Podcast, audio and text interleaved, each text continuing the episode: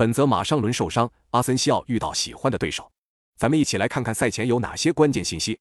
一、上赛季东窗加盟马洛卡，并成为球队头号射手的穆里奇，新赛季表现依然抢眼。目前联赛打进八球，射手榜并列第四，而且本赛季联赛首循环客场对阵本场对手皇马也有进球斩获。